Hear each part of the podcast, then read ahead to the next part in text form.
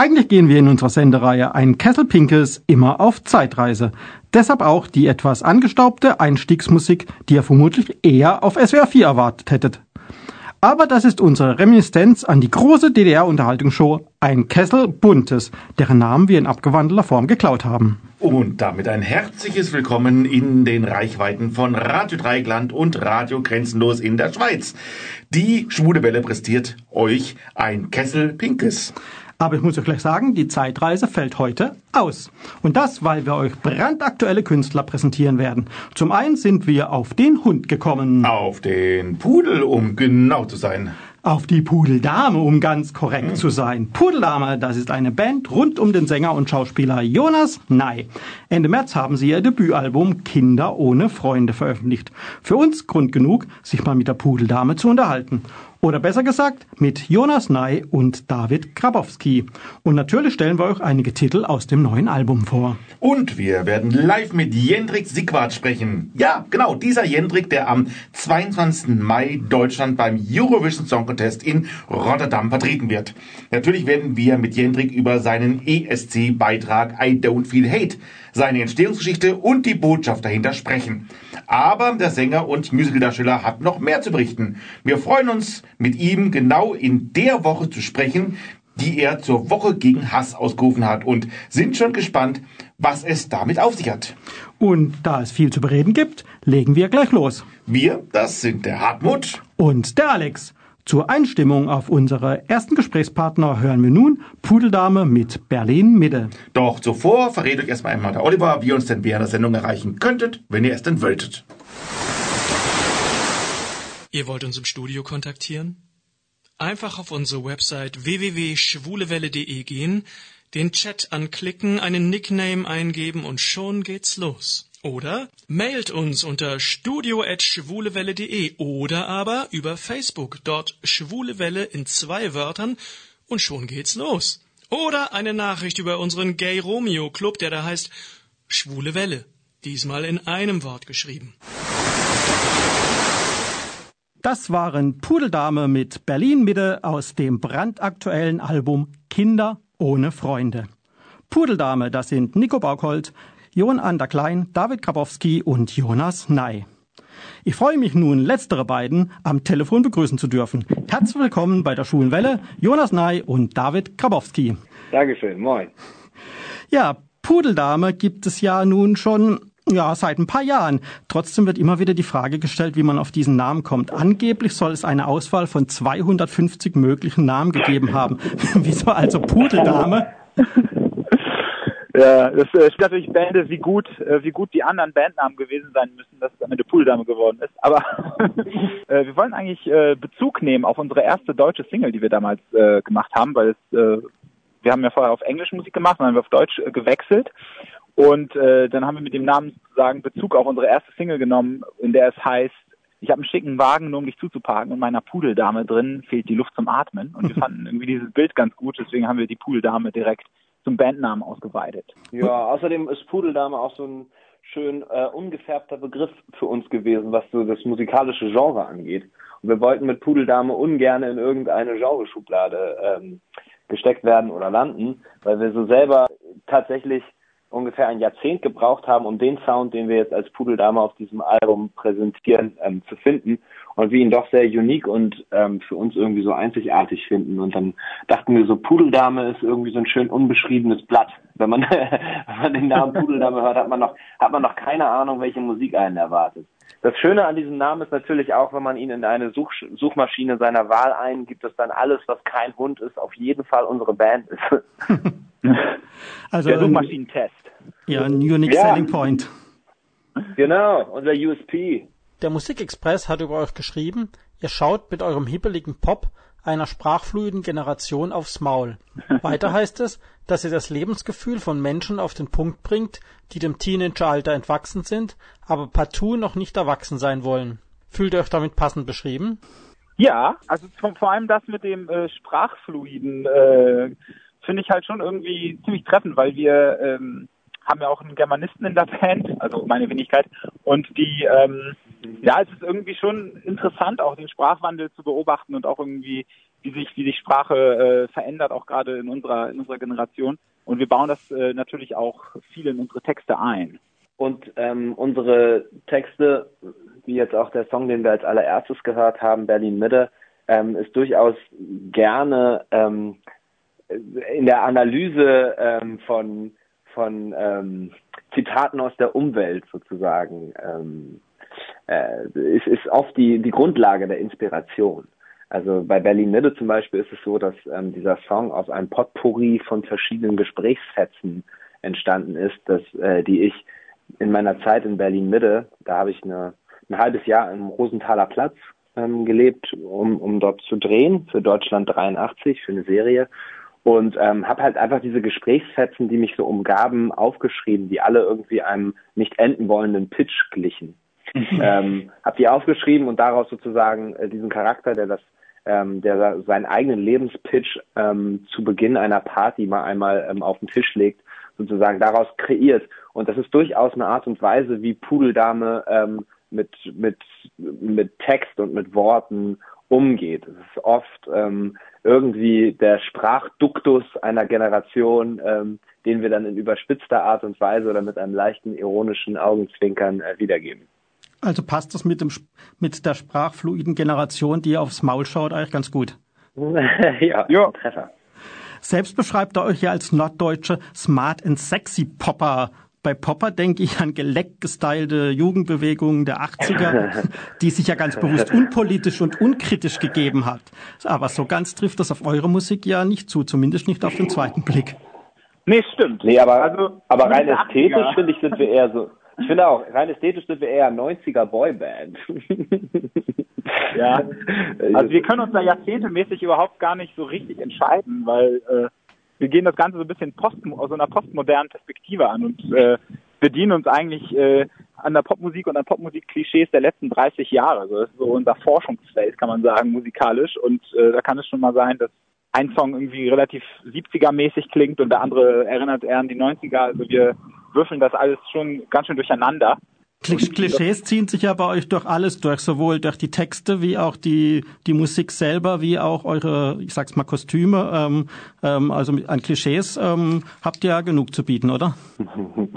Ja, zeitgleich ähm, scheuen wir aber auch, ähm, um nochmal auf deine Frage vorher zurückzukommen, wir scheuen jetzt durchaus ähm, nicht den ähm, den Austausch und den Diskurs, ähm, was politische Themen und auch die Positionierung angeht. Also es ist durchaus so, dass wir uns gerne an politischen und gesellschaftlichen Themen abarbeiten, die uns als Bandcharaktere, die wir ja alle mehr oder weniger eine Generation abbilden, ähm, die uns persönlich etwas angehen und die uns ähm, betreffen. Und da, also es geht um, um Themen wie Sexismus, ähm, Feminismus, Verschwörungstheorien, alternative Wahrheiten. Ähm, es geht um Konsumgeilheit, es geht um ähm, den Umgang mit, ähm, mit Geld und überhaupt mit der Welt, die, um, die uns umgibt. Und ähm, das sind halt durchaus Themen, die uns persönlich angehen und ähm, die Art und Weise, wie Pudeldame sie behandelt, ist halt oft, dass wir ähm, in den Diskurs gehen, untereinander diese Thematiken irgendwie diskutieren und auch unterschiedliche Standpunkte dann sich herauskristallisieren und meist meine Wenigkeit als Texter, oft auch noch mit in Zusammenarbeit mit, äh, mit David Schütter, einem Schauspielkollegen von mir, ähm, dann eine Perspektive in diesem Song formen. Und das ist dann oft auch eine durchaus ambivalente ähm, Perspektive, weil wir uns gerne in diesem Diskurs auch ähm, zur Zielscheibe machen und uns ähm, als Teil des Problems inszenieren. Ist ja auch oft so. Ähm, das, also was uns interessiert, ist letztlich immer wieder zu hinterfragen, inwiefern wir nicht selbst auch dieses ähm, Phänomen, was wir beschreiben oder die Problematik, die wir aufzeichnen, begünstigen oder reproduzieren. Und das ist äh, etwas, was uns als Pudeldame interessiert. Aber was uns halt nicht interessiert, ist diese Themen so aufzuarbeiten, dass man halt mit dem Zeigefinger irgendwie steht und sagt, ihr macht alle irgendwie alles falsch und wir haben die Weisheit mit Löffeln gefressen, sondern ähm, wir gucken halt, dass wir uns selbst hinterfragen, das Publikum auch mit auf diese Reise nehmen, sich zu hinterfragen und gleichzeitig ist die Pudeldame Musik halt auch eine Partymusik im weitesten mhm. Sinne. Also es ist immer wieder auch eigentlich Dance-Mucke, die dann mhm. so nach und nach so im Zwiebelprinzip immer weiter aufgemacht werden kann und man kann immer wieder was entdecken und auch inhaltlicher, auf inhaltlicher Ebene viel entdecken. Und äh, wir sehen immer so unsere Songs so eher als so ein ähm, ja, genau, Zielprinzip beschreibt es vielleicht. Wir versuchen immer verschiedenste Ebenen und auch mhm. Assoziationsketten auszuweiten um ein Thema herum, so dass es ein Komplex ist und ähm, Genau, das ist, äh, erst dann werden wir meist zufriedengestellt. ja, das mit dem nicht auf mit dem Finger auf andere zeigen merkt man ja vielleicht auch daran, dass ihr ja oft sehr oft in der Ich-Perspektive ähm, eure Geschichten erzählt. Ja, absolut. Ähm, wo du es gerade also David Schütter gesagt hast, da musste ich jetzt gerade schmunzeln, ja. weil den hatten wir, äh, oder nicht ihn, aber ähm, seine Produktion ähm, Porn Punk Poetry damals, ähm, die hatten ja, wir ja, journalistisch begleitet. Deswegen, ähm, als ich das gelesen hatte, die ist super. fand ich das auch, ähm, wie klein die Welt dann doch ist. Ja, da kannten wir uns noch gar nicht. Zu dieser Zeit kannten David Schiller und ich uns noch gar nicht. Ich habe den Film auch gesehen, fand ihn super. War einer der richtig eindrücklichen Kurzfilme, die mich so auf meiner auf meinem Weg begleitet haben. Ähm, David Schütter und ich haben uns aber erst später kennengelernt und zwar bei dem Film Wir sind jung, wir sind stark von Burhan Kobani. Das äh, war dann ein paar Jahre später.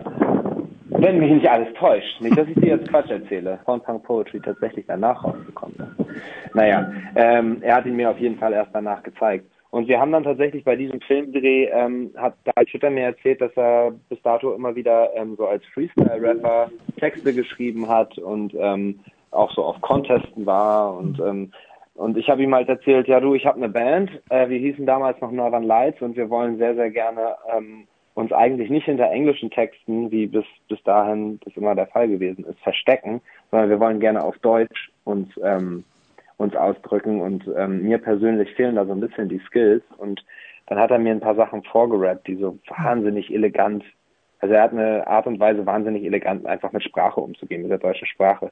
Mhm. und so überhaupt nicht klischeebehaftet und, und nicht hinter Metaphorik komplett äh, verschwindend, sondern ähm, das ist wirklich sehr unique und wir haben uns dann halt hingesetzt und nacheinander an vielen Songs dieser Platte gearbeitet. Einige sind auch tatsächlich dann in Kooperation mit David, mit unserem Gesprächspartner hier gerade, also David Grabowski, entstanden. ähm, einige sind noch äh, in Zusammenarbeit auch jetzt gerade für die nächsten Songs, die kommen, äh, mit dem Produzenten Willico aus ähm, Berlin entstanden. Also wir haben immer wieder so kleine Kooperationen, die wir fahren. Ähm, einige kommen nur allein aus meiner Feder. Aber nichtsdestotrotz, ähm, genau, David Schütter tatsächlich war mit auch Wegbereiter der jetzigen Pudeldame-Sprache. Mhm. Und du hast es ja gerade angedeutet, ähm, Pudeldame, ähm, ihr hattet auch schon eine musikalische ähm, Vergangenheit, also David und du, ähm, äh, also David Krabowski, vor der Pudeldame. Ihr wart ja äh, quasi ähm, von Beginn an, hattet ihr eine gemeinsame musikalische Karriere. Könnt ihr kurz beschreiben, wie ihr musikalisch zueinander gefunden habt? Oh ja, das, äh, das war in der Oberstufe am Lübecker Gymnasium Johanneum. Äh, ich habe da zur Oberstufe äh, hingewechselt und äh, da gab es so eine wunderbare äh, Schul-Big Band unter der Leitung von Hartmut Jung. Und äh, ja, das war, kann man schon sagen, so eine ziemliche Schmiede, so, weil äh, ganz viele coole Kids waren in dieser in dieser Big Band und es wurde halt viel Jazz gemacht generell äh, am Johanneum und ich wollte unbedingt in diese Big Band rein und habe da äh, direkt mit meinem ersten Schultag vorgespielt. Ähm, ja, genau. Und da haben wir uns dann kennengelernt. Und mit dem Schlagzeuger äh, unserer Band, Jon Ander Klein, haben wir dann die Rhythmusgruppe dieser Big Band ge gebildet, die Oberstufe hindurch. Und ähm, dann ist es auch schon mal vorgekommen, dass man halt nach der Probe nochmal irgendwie gejammt hat oder ähm, dass wir uns nochmal so getroffen haben und Sachen ausprobiert haben. Und deswegen, ja, ist diese Reise schon eine ziemlich lange, die wir so musikalisch miteinander gehen. Stimmt es, dass ihr euch anfangs eigentlich gar nicht so gut leiden konntet? Sagen wir es mal so, Jonas war, glaube ich, äh, einer der ganz wenigen, wenn nicht der einzige, der gegen mich gestimmt hat beim Vorspiel für die Big Band. Das wird auch immer wieder, wird auch immer wieder, so sehr wir uns lieben und äh, inzwischen äh, zur Familie geworden sind, wird es immer wieder ausgezahlt. Ich habe das auch zwischendurch wieder verdrängt, aber dann äh, hat er das voll, voller Scham auch mal irgendwann wieder äh, mhm. auf den Tisch gelegt, das Thema. Das ist mir wieder klar geworden. aber es ist tatsächlich auch so, dass in der Band, also sowohl David als auch ich, als auch ähm, Nico und Jon alles sehr, ähm, also ich will nicht sagen extrovertierte, aber sehr, sehr ähm, gefestigte ähm, Künstlerpersönlichkeiten mhm. mit, einer, mit einer großen Kompetenz in ihrem Kernbereich sind. Und ähm, das führte schon damals und führt auch heute noch dazu, dass wir ähm, unsere Kompetenzen, am, sei es am Instrument oder im Arrangement oder in der Komposition oder wo auch immer, ähm, eigentlich nicht in Frage stellen, aber sehr viel künstlerisch äh, uns aneinander reiben. Das ist damals schon so gewesen und es ist jetzt auch noch so. Das ist so ein bisschen wie in einem familiären Rahmen, wo so die Basis nicht mehr in Frage gestellt wird. Wir werden auf alle Zeit beste Freunde sein. Mhm. Und dann, wenn wir in den Proberaum kommen, wird sich sehr, sehr viel, sehr intensiv und sehr gnadenlos miteinander ähm, über die Kunst gestritten und aus, auseinandergesetzt, ähm, um das Maximum aus diesen Songs und unseren Kompositionen rauszuholen. Was auch oft dazu führt, dass wir wirklich 15 Versionen von einem Song haben, bis wir überhaupt das Gefühl haben, okay, den bringen wir jetzt mal auf die Bühne und dann probieren wir ihn aus und dann ändert er sich wieder und so. Wir sind da äh, sehr unnachgiebig. So. Ja. Selten so. Ich wollte nur sagen, es ist wirklich selten so, dass wir, dass ein First Run von einem Song es äh, komplett schafft. Bei Zampano ist das so gewesen. Das war so unsere gemeinsame Ausdrucksweise, also Zampano ist ein Song auf der CD, unsere persönliche gemeinsame Aussicht, ähm, Ausdrucksweise während äh, der, des ersten Corona-Lockdowns. Das ja. ist dann sehr, sehr schnell gegangen. Aber alle anderen Produktionen auf der CD haben zum großen Teil einen sehr langen kompositorischen Weg genommen. Ja. Plastik war auch ein ziemlicher, ziemlicher Schnellschuss. Das weiß ich auch noch. Ich glaube, den Beef habe ich irgendwie in zwei Tagen fertig gehabt. So, und wurde, wurde abgenickt. Auf jeden Fall, ähm, das Witzige aber an diesem Umgang, um dann, darauf noch einmal kurz zurückzukommen, ist, dass wir, so sehr wir uns streiten, uns auch häufig in so eine Überzeichnung äh, äh, flüchten, sodass es quasi in so einer kleinen Kinski-Show äh, endet und wir uns darüber, darüber äh, irgendwie niemals, es ist niemand verletzt oder es ist noch niemand beleidigt nach so einer, äh, nach so einem kreativen Prozess. Ähm, und ich glaube, das haben wir auch so gelernt. Und diese Überzeichnung gibt es halt auch ganz häufig in der Musik bei uns. Also das ist auf jeden Fall so, so ein Vibe, den man mhm. auch unter uns als äh, Persönlichkeiten äh, durchaus erlebt, wenn man uns im Proberaum erlebt oder so. Also das, was an Überzeichnungen in den Songs auch stattfindet. Hm. Apropos Probenraum, da möchten wir natürlich die anderen Bandmitglieder nicht vergessen. Johann Ander Klein war ja auch schon bei euren vorigen Bands, um Concerted und Northern Lights dabei. Und als letztes ist ja dann Nico ähm, Baukol dazu gestoßen. Ähm, auf die Frage, wer bei euch in der Band der Boss ist, habt ihr mal gesagt, ihr wärt eine variable Diktatur. Ja. Wie darf man sich ja, unsere Praxis vorstellen? Ja, das, das ist, äh, das, das trifft eigentlich ziemlich, ziemlich gut. Also ich, ich meine, wir sind alle relativ gut äh, darin, ähm, die Songs vorzuproduzieren und äh, die Kompositionen entstehen eigentlich nicht wirklich im Proberaum. Also jedes Bandmitglied äh, hat irgendwie mal eine Idee für einen Song und bringt die schon zu Hause am Laptop äh, produzierenderweise auf so einen hohen Stand, dass man sozusagen schon eine sehr ausformulierte künstlerische Vision hat. Und die, die Person, die das dann vorgeschlagen hat, hat dann sozusagen die Schirmherrschaft auch über diesen mhm. Song, äh, über die Komposition, aus dessen Feder die kommt und ähm, ist dann sozusagen für, für diesen Song ein Diktator und hat ein Vetorecht, wenn andere Ideen einbringen und und das geht halt so rein um, ne? Also jeder hat schon mal einen Song beigetragen. Also Band. bleibt die Frage, wer, wer bei euch in der Band der wichtigste Mann ist, erstmal unbeantwortet. Aber wir wären nicht die Schule Welle, wenn uns nicht interessieren würde, wer denn nun der schönste Mann ist. Diese Frage beantwortet uns vielleicht der nächste Song, der da heißt Schön. Und danach, danach spreche ich weiter mit David und Jonas von Pudeldame über ihr aktuelles Album. Doch jetzt Pudeldame mit Schön. Moin, ihr schönen Schönis bei Schwule Welle Freiburg. Hier ist Pudeldame mit Jonas, Dave, Nico und Jon. Jetzt hört mal schön zu. Wir hoffen, dass ihr unsere schöne neue Single schön schön findet. Schönen Tag noch. Das war schön, im wahrsten Sinne des Wortes. Und schön ist auch, dass ich weiterhin Jonas und David von Pudeldame hier am Telefon habe. Auf den ersten Blick ist der Song ja sehr oberflächlich, aber ihr wärt nicht Pudeldame, wenn da nicht mehr dahinter stecken würde, oder? Ja, kann man so sagen.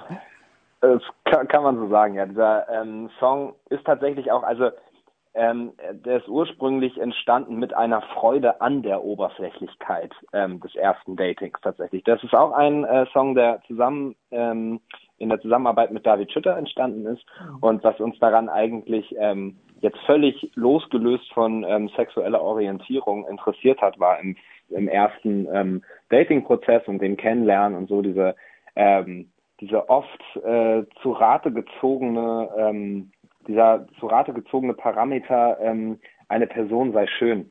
Ich habe mich jetzt mit jemandem getraut, wirklich sch schön.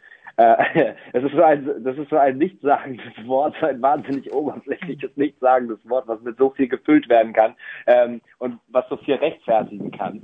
Irgendwie so äh, schön. Und da, daraus ist dieser, ähm, dieser Refrain eigentlich mal entstanden, dieses Oh mein Gott, Gott, ist er schön. Und ähm, und wir und irgendwie ist dann dieser Song weiter entstanden und es gab dann irgendwann den, ähm, eine Anfrage für den Christopher Street Day in Hamburg.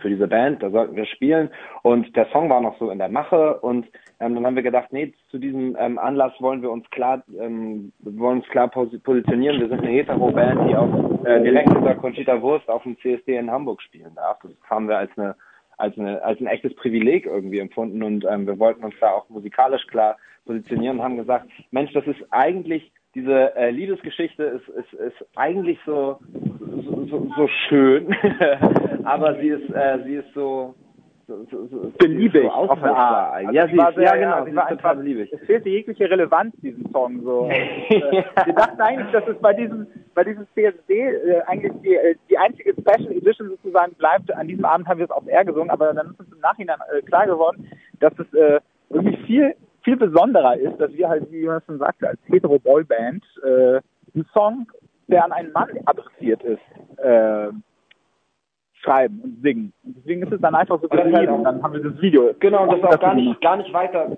das auch gar nicht weiter ähm, thematisieren, sondern es ist dann wirklich einfach eine Liebesgeschichte zwischen Mann und Mann und das ist auch die Art und Weise, wie wir generell mit Sexualität von Menschen umgehen in unserem Kontext. Das ist halt einfach überhaupt eigentlich gar nicht nennenswert. Was, äh, so, für uns ist das überhaupt gar kein Thema, wie sich jemand sexuell orientiert, auf wen er steht, in wen er sich verliebt oder auch nicht. Es ist halt einfach eine Liebesgeschichte.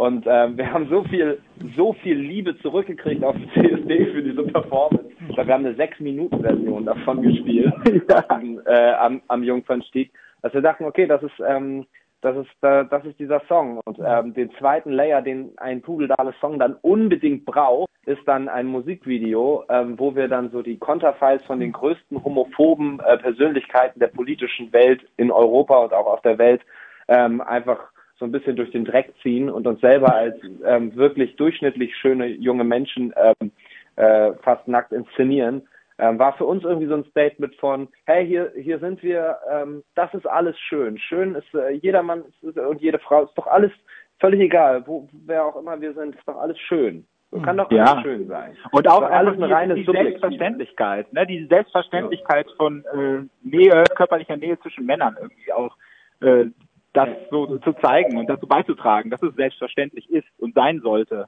Und ja, es leider nicht überall selbstverständlich ist momentan auch. Wenn man so an, also zu, den europäischen Nachbarn schaut und so, ist äh, ja nicht weit entfernt. So Polen zum Beispiel. So, jetzt haben wir unseren Zuhörerinnen und Zuhörern ein bisschen Zeit gegeben zu überlegen, ob ihnen die Namen David Grabowski und Jonas Ney nicht irgendwie bekannt vorkommen. Beide haben neben der Band Pudeldame eine beachtliche Karriere vorzuweisen. David, du bist ja auch als Jazzmusiker und Filmmusikkomponist tätig. Zumindest auf den ersten Blick passt das ja nicht so zusammen, oder? Mit Pudeldame? Ja. Ja, also es ist, es ist halt einfach äh, ein breites Feld. Ich glaube, heutzutage als Musiker äh, ist es immer gut, sich breit aufzustellen und äh, ich habe auch unglaublich viele Interessen musikalisch und äh, ich suche mir dann immer immer so äh, Ventile auch äh, dafür, äh, um dem nachzugehen. Also zum Beispiel ähm, im Jazzbereich habe ich ein Duo mit einer Sängerin, da haben wir auch äh, Ende letzten Jahres ein Album rausgebracht, Celebrating Ella Fitzgerald und Joe Pass, wo wir äh, halt Gitarre, Gesang, Duo machen. Und ähm, ja, kompositorisch ist äh, dann die Filmmusik natürlich ein riesiges Feld, wo, wo ich mich austoben kann und äh, es gehört einfach auch alles irgendwie zu meiner Persönlichkeit dazu. Und ich hinterfrage das auch nicht, ob es jetzt zusammenpasst oder nicht. Ich mache einfach, worauf, äh, worauf ich Lust habe, musikalisch und künstlerisch. Ob es da irgendwie mit meinem Jazzquartett ist, im Duo oder halt die, Fil- die Filmmusik. Also du würdest nie, nicht sagen, das eine ist dein Hauptberuf und das andere das Hobby, sondern das sind alle quasi gleichberechtigt nebeneinander. Ja, auf jeden Fall. Und das ist dann auch phasenweise. Ne? Hat die Filmmusik mal einen größeren Stellenwert und mal äh, der Jazz. Aber Pudeldame hat eine unglaubliche Kontinuität. Also egal was drumherum passiert, Pudeldame läuft immer weiter. So genauso wie bei Jonas mit dem Schauspiel äh, ist Pudeldame einfach so so so ein Fels, der der auf den man immer wieder zurückkommt, so oder beziehungsweise der halt immer aktuell ist und wo wir äh, all unsere kreative Energie auch reinstecken. Und nun zu dir, Jonas. Die Liste deiner Film- und Fernsehrollen auf Wikipedia weist mehr als 30 Rollen auf. Sie wird nur noch von der Liste deiner Preise und Nominierungen übertroffen. Meist wird mit Blick auf deine Schauspielkarriere auf die Deutschlandreihe mit Deutschland 83, 86 und 89 verwiesen. Aber das war ja nur eine von vielen Rollen. Ich glaube, die Antwort zu kennen, weil die Frage nicht sehr originell ist. Trotzdem, siehst du dich mehr als singenden Schauspieler oder eher der schauspielende Musiker? bin irgendwie beides. Ne? Ich habe ähm, Musik habe ich angefangen mit sieben Jahren so, so richtig aktiv zu praktizieren, damit, dass ich Klavier gelernt habe und dann bin ich später noch ähm, in einem Knabenchor Sänger gewesen, habe dann äh, genau mit mit den anderen mit mit David und Jon dann in der Big Band auf der weiterführenden Schule gespielt, hatte eine A cappella Gruppe, habe selber dann Gitarre noch autodidaktisch gelernt und habe Klavier, Schlagzeug, Gitarre und Gesang auch unterrichtet und so. Also das ist schon so ein roter Faden, die Musik, die sich durch mein Leben zieht. Jetzt machen David Grabowski und ich auch noch zusammen ähm, sehr aktiv, ähm, machen, arbeiten wir als Filmkomponisten. Also das ist schon ähm, ein wirklich großes großes Standbein in meinem Leben und die Schauspielerei kam halt ein bisschen später. Ich habe hm. zwar als zwölfjähriger Junge angefangen, in einer Kinderserie mal zu spielen, aber so richtig los, also im Sinne von, das könnte mein Beruf sein, ging es eigentlich erst dann nach meinem Zivildienst.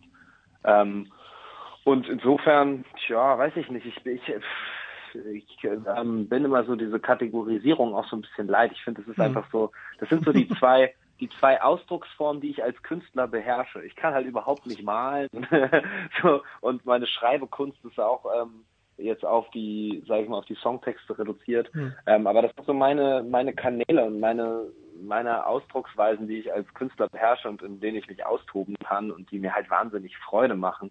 Und insofern glaube ich, werden das auch immer die zwei ähm, Kanäle sein, die ich mir so erhalten werde. Ja, du hast ja auch, auch brauche. Du hast ja auch gerade gesagt, äh, angesprochen, die Filmmusik, die du mit David gemacht hast, das war ja zum Beispiel für der Club der singenden Metzger und da habt ihr prompt den mhm. Bayerischen Fernsehpreis dafür bekommen. Das, ja. Und du hast mitgespielt, also es war ja quasi eine Doppelrolle sozusagen.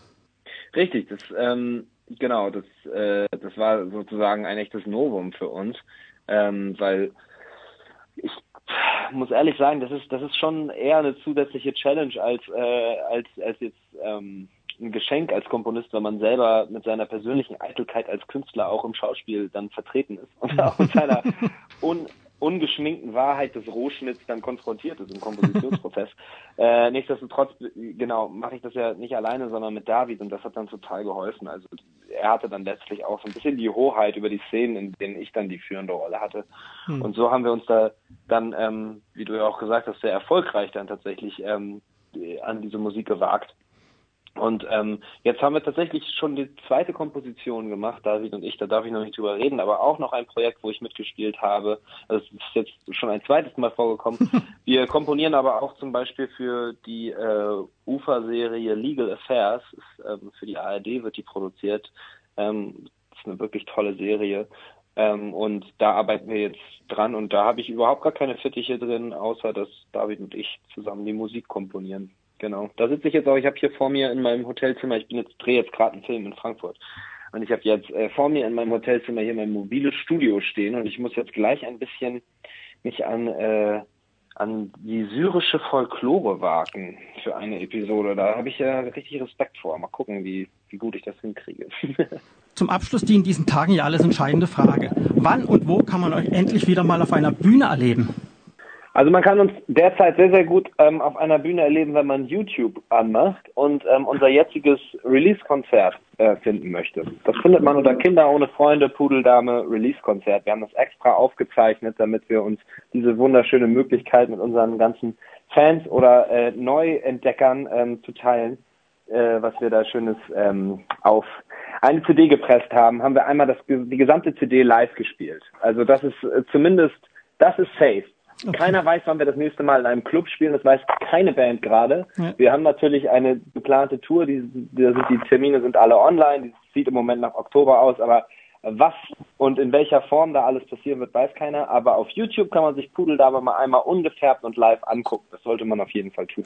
Und Pudeldame ist ja auch die Hausband der Late Night Show Late Night Alter auf CDF Neo. Die bereits gesendeten Folgen könnt ihr in der CDF Mediathek sehen. Und nicht jo. zu vergessen, Pudeldame pur gibt es auf dem aktuellen Album Kinder ohne Freunde, das Ende März erschienen ist.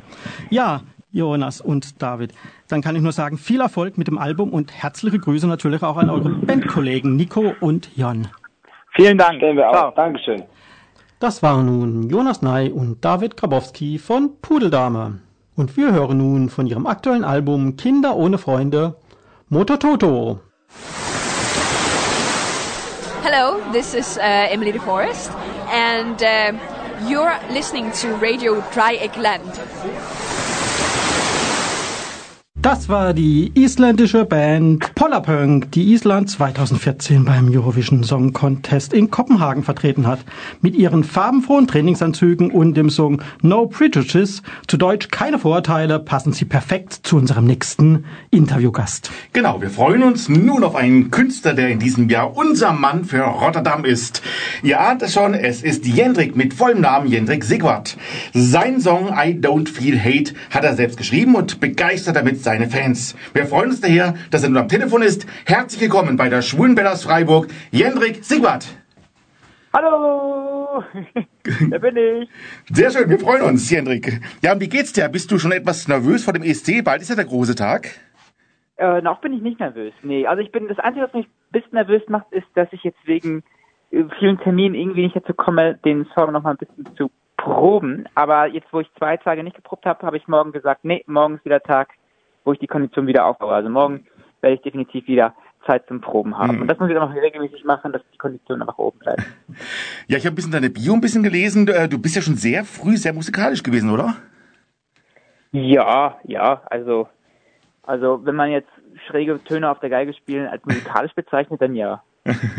Dein Markenzeichen ist ja die Ukulele. Die hast du eigentlich deiner Schwester zu verdanken, habe ich gelesen. Äh, Stimmt das? ja, das stimmt. Die lag auf dem Geburtstagstisch meiner Schwester und aber da war ich schon älter, da war ich jetzt schon irgendwie 18 oder 19 und dann lag die auf dem Geburtstagstisch meiner Schwester und dann habe ich sie genommen und habe sie nie wieder zurückgegeben. ähm, ja, was begeistert dich so an der Ukulele? Ach, vieles.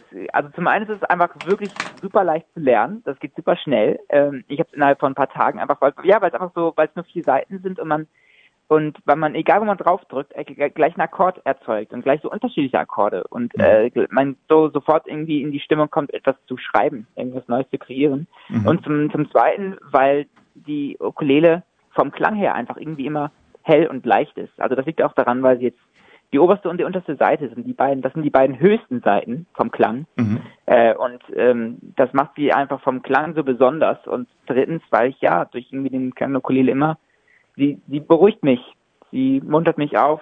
Ja, ist einfach irgendwie ein, also ein besonderes Instrument als nur ein Spielzeug. Ja, und studiert hast du dann am Institut für Musik der Hochschule in Osnabrück. Waren es für dich prägende Zeiten? Ja, die hatte ich.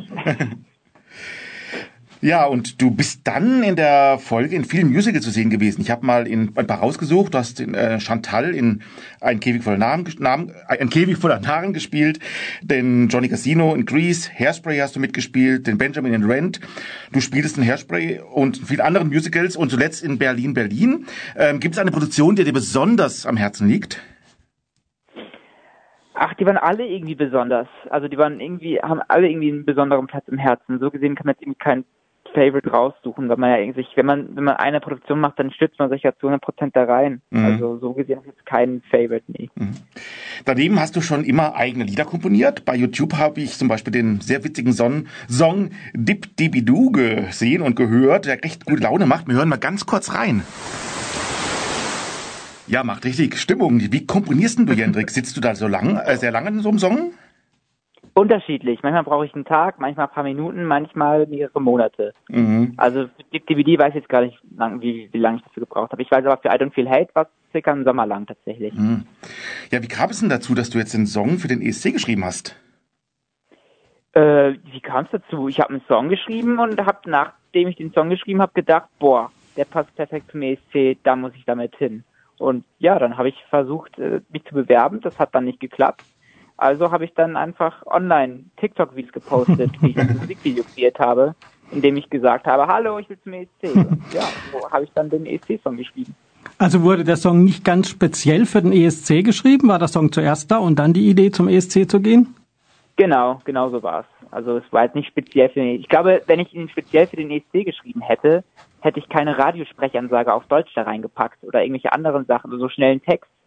Da, da hätten wir ja alle gesagt, nee, Janik, pass auf, das, das, das, das ist ja, die kommen ja nicht gut an beim ESC. Aber ich glaube, im Nachhinein ist eigentlich ganz gut, dass jetzt alles drin ist, weil dann ist halt wirklich zu 100 Prozent das, was mir Spaß macht. Ich könnte jetzt fragen, ob sich das für die Performance beim ESC ändern wird, aber das wirst du nicht sagen dürfen, oder?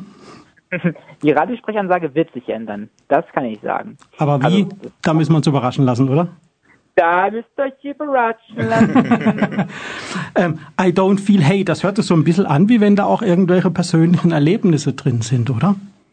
Das ist, ist auch so, ja. Also es ist basierend auf so Situationen, in denen mich Personen degradiert haben, beziehungsweise also so von oben herab behandelt haben. Und ja, darauf basiert es so ein bisschen. Du hast es gesagt, du hast den Song nicht speziell für den ESC geschrieben, aber die Idee überhaupt oder der Wunsch oder der Traum beim ESC teilzunehmen, der ist, glaube ich, schon ein bisschen älter, oder? Der ist schon älter, ja. Der ist schon ein paar Jahre alt. Das habe ich mal zu meinen Freunden gesagt. Ich habe irgendwann gesagt, Leute, irgendwann stehe ich da auf der Bühne. Das will ich.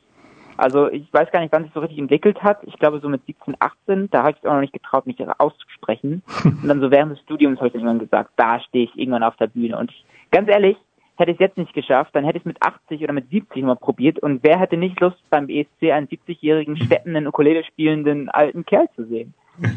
Ja, also das hört sich gut an. Ich meine, das Programm von dir mit Ukulele und Steppen ist ja schon an und für sich ähm, ähm, sehenswert und das gab es, glaube ich, in der Form noch nie. Ähm, und warum dann nicht auch im Alter? Aber wir sind ja froh, dass du es jetzt schon geschafft hast. ich auch. Ja, jetzt laufen wir einfach mal ein bisschen durch und gehen mit dir und unseren Zuhörenden auf Zeitreise. Wir haben ein Medley zusammengestellt mit ESC-Songs, von denen wir ausgehen, dass sie dir gefallen könnten. Hören wir also nun ein ESC-Medley, ganz speziell zusammengestellt für unseren Telefongast Jendrik Sigwart. Viel Spaß. Hallo. Na, haben wir deinen Geschmack getroffen? ja, aber wie? Da, da habt ihr ein bisschen recherchiert, oder? War, das nicht einer der ersten Interviews, wo ich die, genau diese fünf Fehler genannt habe? genau, ich muss ehrlich sein, ich habe eben dieses Interview, was du gerade erwähnt hast, dass du mit äh, André Schünke für die ARD ähm, geführt hast, das hatte ich natürlich mir auch angehört und ähm, da hattest du genau diese fünf Songs als ja, deine Top 5. Wow, very good, very good. Das war, das war dein erstes Radiointerview damals, oder? Das war mein erstes, ja, stimmt. Und wie hat sich das angefühlt?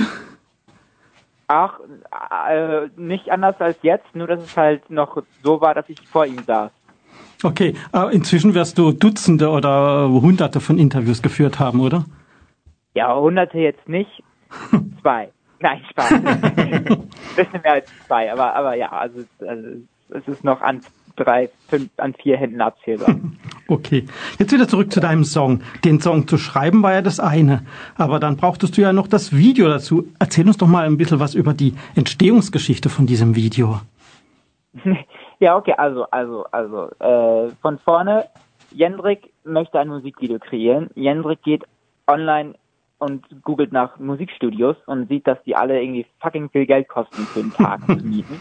Jendrik beschließt, scheiße, das kann ich nicht machen muss irgendwie einen anderen Weg finden und deswegen fragt er, fragt er Freunde an, hey, ist es möglich da in der Kirche im Keller, in einer leerstehenden Kirche im Keller zu drehen? Die sagen, ja, ist in Ordnung. Jendrik überlegt, okay, ich brauche einen Ort, wo sich Leute treffen, die sich nicht kennen und sucht bei eBay Kleinanzeigen Inspiration und sieht auf eBay Kleinanzeigen, dass Waschmaschinen umsonst angeboten werden und Waschmaschinen kann man doch gut irgendwie übereinander stapeln, denkt sich Jendrik ohne zu bedenken, dass die sau schwer sind. Aber der Plan gefasst, ich baue mir einen Waschsalon. Also habe ich dann wirklich mit meinem Bruder zusammen 18 kaputte Waschmaschinen umsonst in Hamburg überall abgeholt, habe die zu diesem Keller gefahren und äh, ja, die waren dann natürlich zu schwer, um die übereinander zu stapeln. Da hat dann mein Vater und mein älterer Bruder mitgeholfen, dass wir die ausgeleert haben. Also wir haben die wirklich dann nur noch, dass wir nur noch die Hüllen hatten, haben Trommeln ausgebaut und dann konnte ich sie miteinander stapeln und habe mir dann die noch alle selber angesprüht, sodass sie alle gleich aussehen und habe mir dann so einen Waschsalon gebaut. Also die Idee mit den Waschmaschinen, die war nicht von vornherein geboren, sondern erst nachdem du gesehen hast, ja, die gibt's halt gerade. Ich meine, wäre was anderes im Angebot gewesen, hätte es was anderes werden können? Nee, es sollte schon irgendwie ein Public Place sein. Okay. Es hätte irgendwie sowas wie ein Waschsalon im Kopf, aber äh, es hätte jetzt auch, keine Ahnung, eine U-Bahn-Station oder ein Bahnhof oder so, aber irgendwie Waschsalon war dann perfekt, weil es dann quasi jetzt nicht ist, wo man sich die, wo man nicht die Wäsche wäscht, sondern wo man sich die Seele reinwäscht. Und das passiert ja im Musikvideo so ein bisschen. Hm. Und haben deine Freunde und Freundinnen dann gleich begeistert Ja geschrien oder bedurfte es da noch gewisser Überzeugungsarbeit? Nee, nein, tatsächlich doch. Tatsächlich haben also die meisten mit Begeisterung geholfen. groß, also sonst wäre es gar nicht möglich gewesen. Ich glaube, die einzige, die ein bisschen drunter gelitten hat, waren meine Schwestern, beziehungsweise meine eine Schwester, die war dann so ein bisschen der äh, der Bote für alles. Sie musste dann noch an während des Drehs irgendwas, welchen Sachen besorgen, dass man das irgendwie machen kann. Äh, ich glaube, sie musste so ein bisschen unter dem großen Bruder leid, leid, äh, leiden. Aber das ist jetzt, äh, dafür bin ich mich auch schon entschuldigt. Und das ist sie vermutlich gewohnt. Hm? Und das ist sie vermutlich gewohnt, dass der große Bruder ab und zu mal. ja, sie hat mir auf jeden Fall verziehen. Okay. Das Video musstest du ja quasi drehen, um dich überhaupt beim NDR bewerben zu können, oder? Das mit dem Bewerben war aber gar nicht so einfach. Nee, genau. Also es war wirklich so, dass ich, äh, also ich konnte mich nicht bewerben. Es gab irgendwie keinen Link online und habe dann deswegen diese Behind-the-Scenes-Videos zu diesem Musikvideodreh online gepostet. Also wo ich dann quasi, ich habe auch noch Videos gemacht, in denen ich erzählt habe, hey, ich hole jetzt 18 kaputte Waschmaschinen. Und äh, um mich beim ESC zu bewerben, bitte nimmt mich, ich möchte mich beim ESC bewerben. Und nach dem dritten oder vierten Video hat mich dann wirklich mal bei Instagram angeschrieben, hat gesagt, hey, ähm, ich habe eventuell wirklich Kontakte zum ESC, magst du mir, magst du mir da deinen Song schicken? Dann habe ich den Song rübergeschickt, was auch im Nachhinein mega naiv ist, jemand, jemand Fremdes irgendwie dein, dein, dein kreativen Eigentum zu schicken, aber irgendwie war das in dem Moment richtig. Und ja, dann hat mich dann irgendwie zwei Tage später der Werner ähm, von der Firma, die den Vorentscheid organisiert hat, angerufen, hat gesagt, ey Jendrik, der Song ist cool, aber wir brauchen, äh, wir brauchen Material, wo man dich sieht als Künstler. Ähm, kannst du das Musikvideo, wenn du es schaffst, das Musikvideo zu schneiden bis zum 15. August, dann bist du in der ersten Runde dabei. Ja, und dadurch, dass wir das Musikvideo bis zum 9. August gedreht haben, hatte ich dann diese vier Tage, diese fünf Tage, um das Musikvideo zu schneiden und das war dann ziemlich anstrengend. Aber ich habe es gemacht. Ja, Respekt. Also, also war es nicht Tränen, so, war es Tränen gemacht und äh, dann, ja. Und dann war es also nicht so, dass du dich quasi ähm, die, äh, bei denen bewerben hast, sondern die haben quasi nach, sich die Finger nach dir geleckt. Ja, stimmt. Aber ich glaube, es war, also ich glaube, es war wirklich so, dass der NDR auch hauptsächlich tatsächlich die Künstlerinnen und Künstler angeschrieben hat. Mhm. Also ich glaube, die meisten, die sich beworben haben, wurden vom NDR angeschrieben, weil sie entweder die Jahre davor schon dabei waren oder halt schon irgendwie durch andere Shows oder so ein, sich einen Namen gemacht haben. Hm. Okay, also dann war erstmal entschieden, dass du ähm, in dieser ähm, Vorauswahl dabei bist. Das hieß aber noch lange nicht, dass es unbedingt der Song sein muss, oder? Es gab ja dann noch so, so eine Art Songwriting Camp. Das stimmt. Also genau, ich war, also mein Song war dann mit in diesem Top von Songs, die in der Auswahl waren, aber es wurden dann in der zweiten Runde noch Songwriting-Camps veranstaltet, mhm. äh, wo alle Künstlerinnen und Künstler noch die Möglichkeit hatten, weitere Songs zu schreiben. Ich auch. Äh, ich war beim letzten Songwriter-Camp dabei, also ganz am Ende bin ich noch irgendwie reingerutscht, habe vier weitere Songs auch noch äh, geschrieben und dann haben das auch wieder die Juries bewertet. Zwei Juries, eine hundertköpfige ESC Zuschauerjury und eine 20-köpfige Expertenjury und ja, die haben die ganzen Songs bewertet und dann kamen 15 Songs ins Finale und unter anderem halt nicht meine Songwriter Camp Songs, sondern das Lied, was ich vorher schon reingeschickt hatte, Mhm. I Don't Feel Hate. Das heißt, du konntest nicht selbst entscheiden, ähm, mit welchem, ob das jetzt dein ursprünglicher Song ist oder einer aus dem Songwriter Camp, sondern die, das hat sich dann quasi Nee. qualifiziert. Das mussten die Juries entscheiden. Stimmt es eigentlich, dass du mit Greta Thunberg zusammen auch einen Song geschrieben hast? nein, nein, das stimmt nicht. Oh Gott, da war ich müde an dem Tag. Ich habe sie verwechselt mit Salome. Ich, Dann ich ist- will nicht drüber reden. Das ist ein peinlichster Moment meines Lebens. Okay, okay, dann ist das aber, Moment, aber, aber, äh, sie Nein, ich hab, da, war, da war ich nicht, habe ich nicht aufgepasst. Ich habe nicht Greta Thunberg verstanden, sondern Greta Salome. Okay. Ich mein, Ach, wie witzig. dann ist- Das ja, dann ist das ja perfekt, dass du das hier quasi in äh, aller Öffentlichkeit mal richtig stellen konntest. ja, oh Gott, unangenehm. Okay, dann machen wir ganz mal schnell weiter. Es gab ja dann, hast du schon erwähnt, so einen heimlichen Vorentscheid. Also so wie es sich das angehört hat, war das ähm, von, von der Inszenierung her, von der Bühne her, wie ein Vorentscheid, nur dass es eben nicht im Fernsehen kam, sondern dass das eine interne Geschichte war.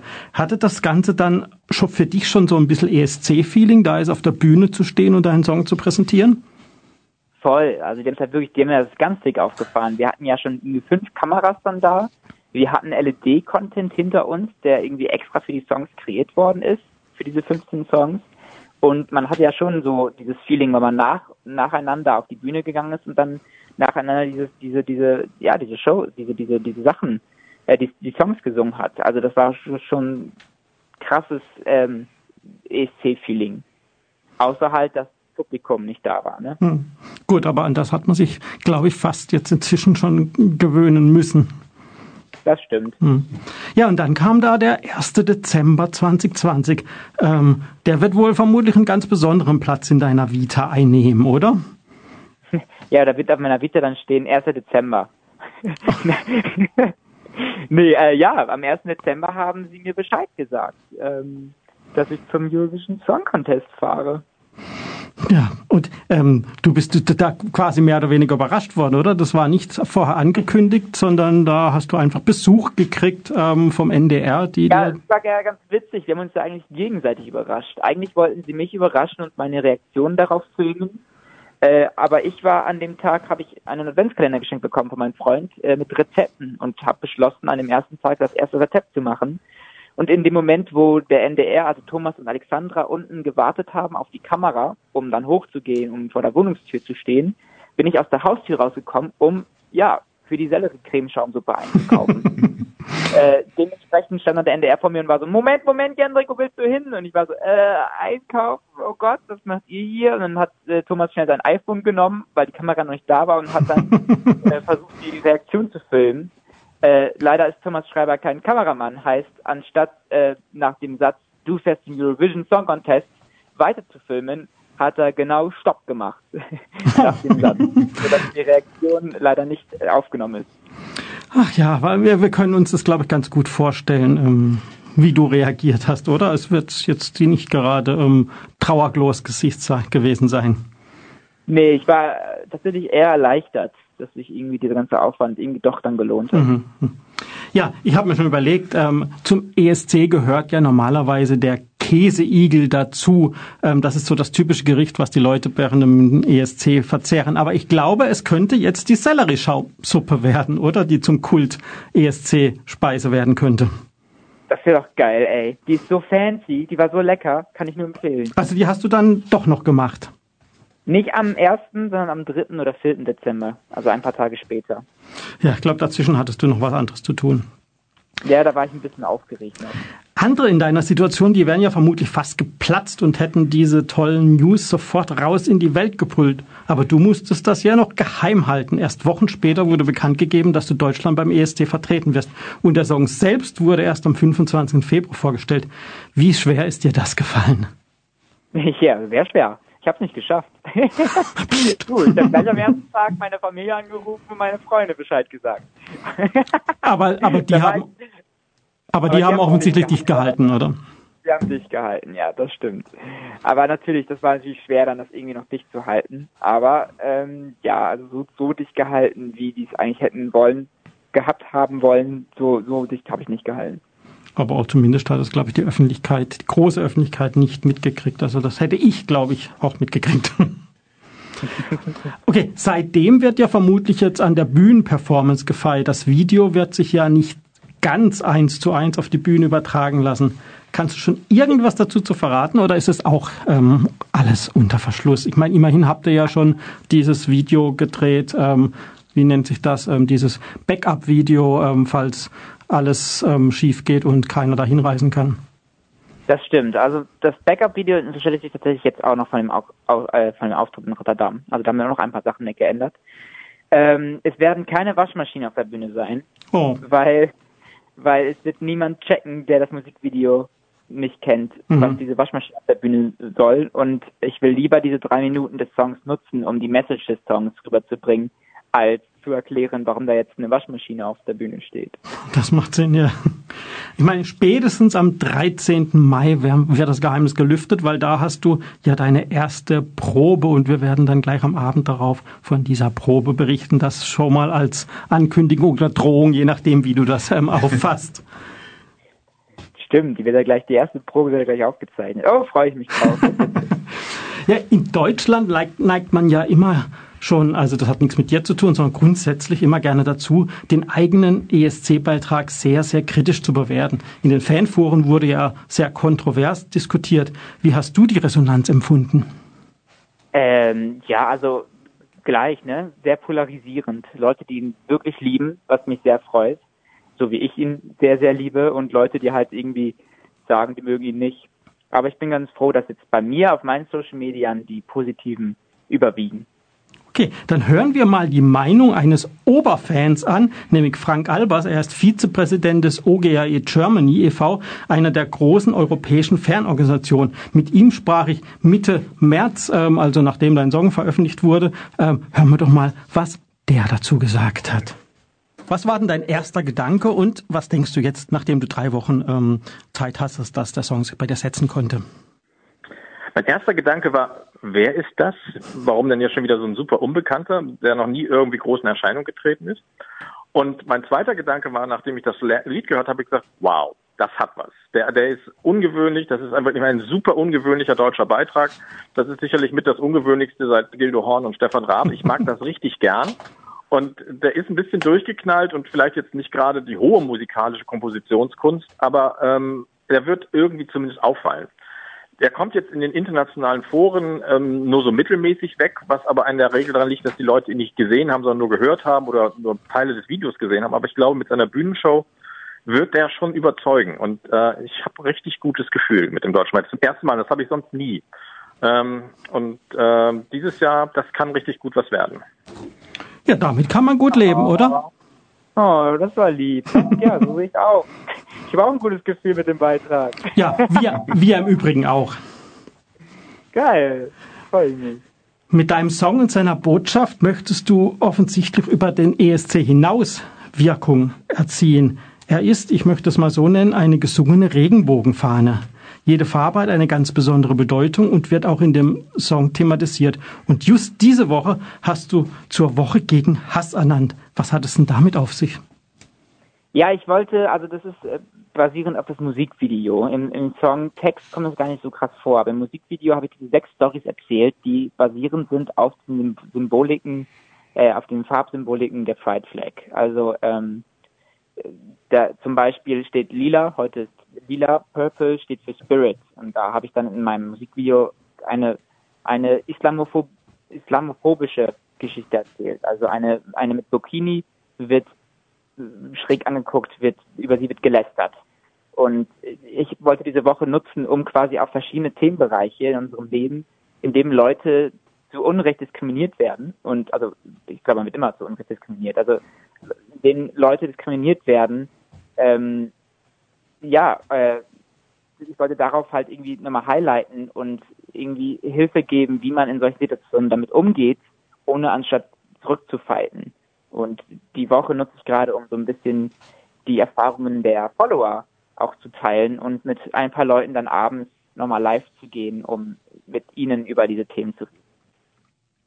Ja, ich war diese Woche auch bei einer dieser Live-Sessions sozusagen dabei. Erzähl doch mal kurz, wie, wie kann man quasi ähm, daran teilhaben, beziehungsweise wo kann man, wie und wo kann man das sehen? Das kann man alles bei mir auf Instagram sehen. Ich bin hauptsächlich jetzt auf Instagram gerade unterwegs. Also jetzt, äh, leider gestern ging mein Instagram Live richtig daneben. Also bis jetzt hatte ich immer ein Problem mit Instagram Live. Ich hoffe, dass es heute besser wird, weil ich jetzt besseres Wi-Fi mir geholt habe. Aber oh Mann, das war jetzt gestern Katastrophe. Da wollte ich mit Oxa live kriegen. Das muss ich jetzt nachholen, weil das hat gestern leider gar nicht geklappt. Ähm, ja, genau, weil auf Instagram kann man das alles in meinem Feed sehen, aber auch auf meinem Instagram TV werden dann die Instagram Lives ähm, gespeichert, beziehungsweise die Interviews, die ich geführt habe. Vorgestern, nee, vor vorgestern habe ich mit Gemma, einem Mädchen mit der Glasknochenkrankheit, ähm, ein Interview geführt und sie war wirklich inspirierend. Also wie sie mit dem Hass, den sie erfahren hat, mit dem Mobbing umgeht, das ist wirklich beeindruckend. Und das, also das Video nochmal anzugucken, das kann ich Ihnen empfehlen. Und, und was steht nochmal heute Abend auf dem Programm? Heute geht es um Religionshass. Hm. Also ich werde heute Elif, Elif Battmann, hm. ähm, einer, einer deutschen ehemaligen, ich glaube beim DSDS hat sie mitgemacht, ich kenne sie von aus Osnabrück und sie setzt sich sehr, sie setzt sich eher, sie ist auch, sie ist auch äh, Muslima und setzt sich sehr dafür ein und mit ihr rede ich heute darüber, wie das, ja, wie viele Muslime noch immer Diskrimination in Deutschland erfahren.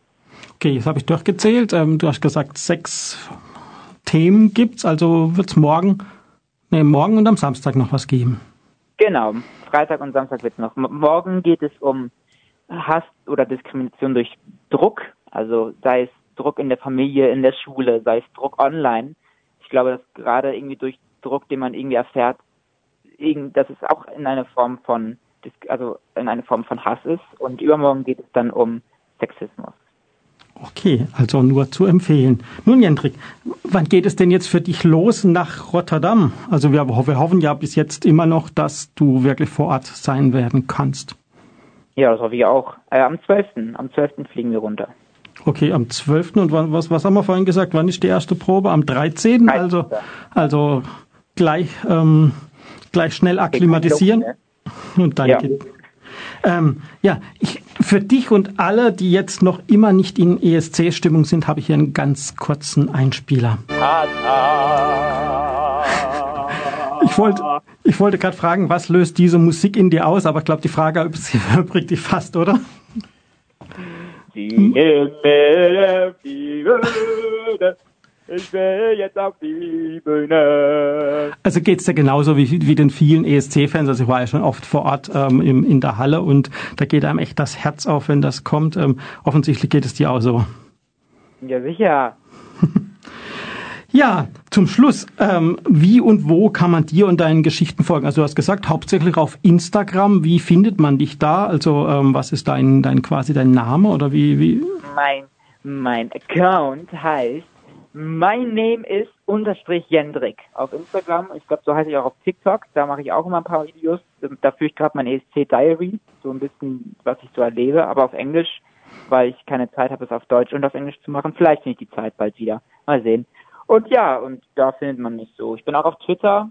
Ich glaube, da heiße ich Jendrik KKK, also 4Ks, nicht 3Ks, sondern 4Ks, aber eigentlich muss ich es ändern, Hm. weil ich wurde zu Recht darauf hingewiesen, dass Jendrik und dann 3Ks irgendwie was Falsches auslöst.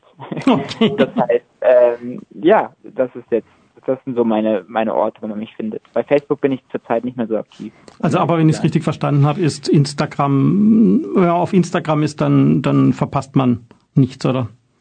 Nee, genau. Instagram ist so das Main-Ding. Ja, Jendrik, dann sind wir jetzt schon fast am Ende unseres Gesprächs. Ähm, und es bleibt uns eigentlich nur übrig, übrig, dir alles, alles, alles Gute und ganz, ganz viel ähm, Erfolg nächsten Montag, Montag sage ich schon, nächsten Monat beim Eurovision Song Contest in ähm, Rotterdam ähm, zu haben. Dankeschön, Dankeschön. Ja, dann also herzlichen Dank für das Gespräch und wie gesagt, viel, viel Erfolg und natürlich ähm, hören wir jetzt nochmal deinen Song I Don't Feel Hate. Das war Jendrik Sigwart ähm, und einen schönen Abend dir und unseren Hörern. Viel Spaß mit dem Song. Ebenso. Tschüss.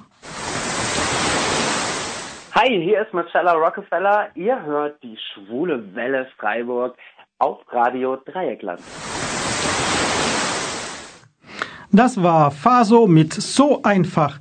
Dem ist eigentlich nichts mehr hinzuzufügen. Schließt doch unsere Sendung, die ganz im Zeichen von Toleranz und gegen Hass stand, perfekt ab.